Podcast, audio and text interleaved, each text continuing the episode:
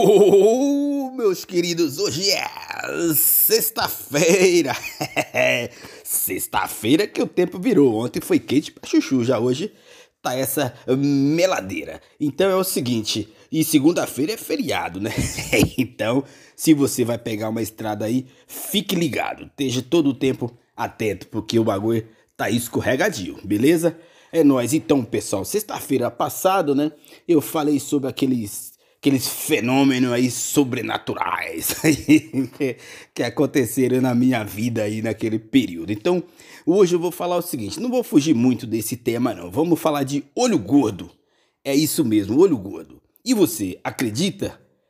É, mas ele existe. Eu vou provar para você que ele existe.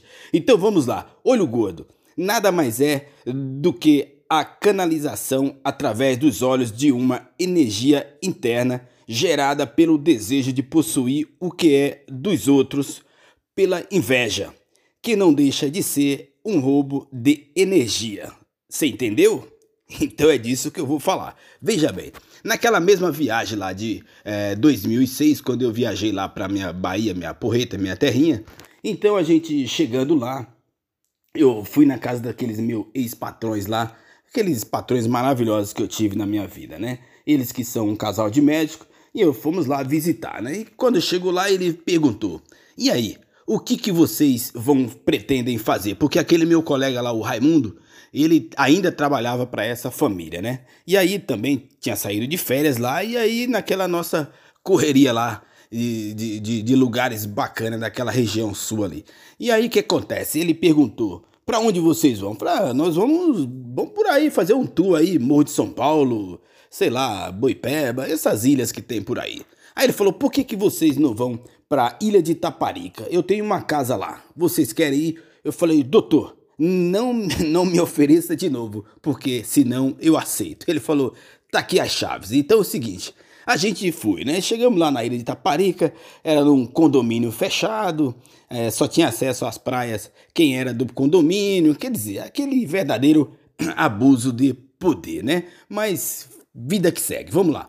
O que acontece? A gente tava lá, como eu adoro pescar, né? Eu acho isso uma bacana demais, adoro essa parada aí.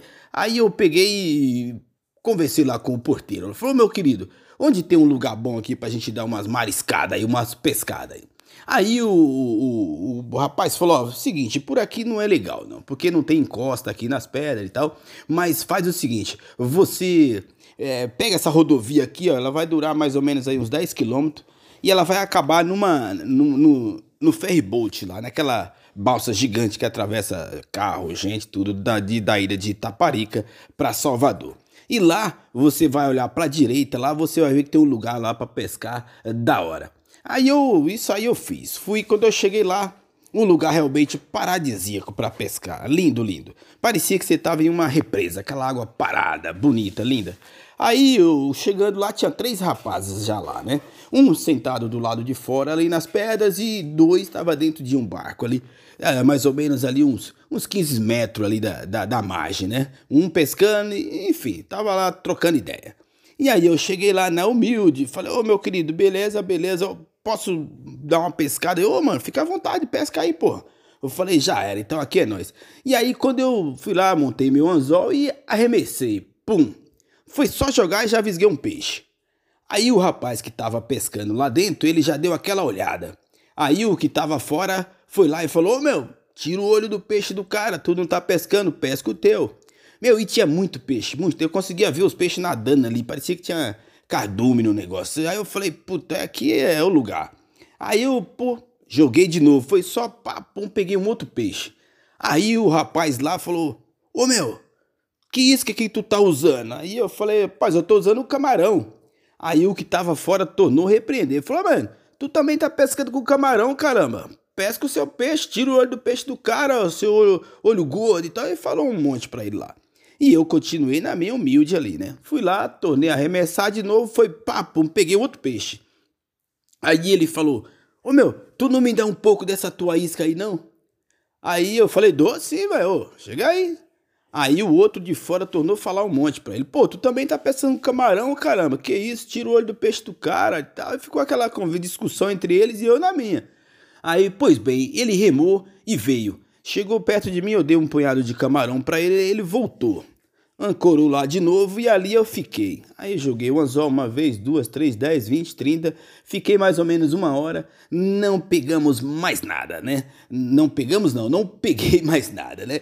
E aquilo começou de repente também me dar uma canseira, aquele um mal-estar. Eu comecei a ficar sonolento, aquela coisa horrível, horrível.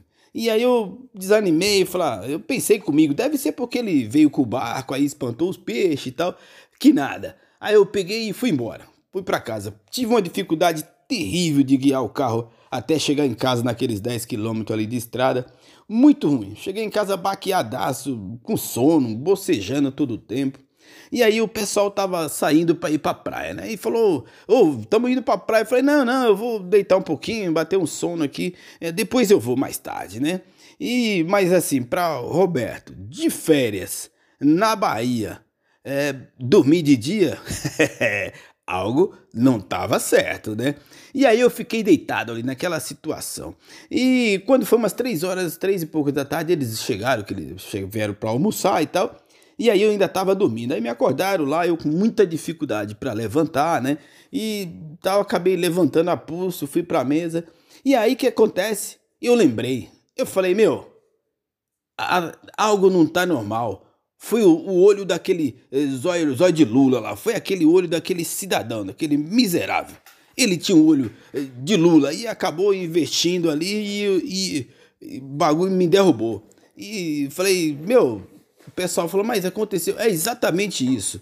É, e foi o olho daquele cidadão. Então, lembra lá do, da, da, daquela zorra total, né? Que tinha lá o Zeca Pimenteira lá. então, era esse cidadão aí, mano. Porque eu fiquei muito mal. E aí o que acontece? Ah, acabou que dali uns 10, 15 minutos depois que eu falei o fato, pum, zerei. Parecia que eu não tinha passado por nada.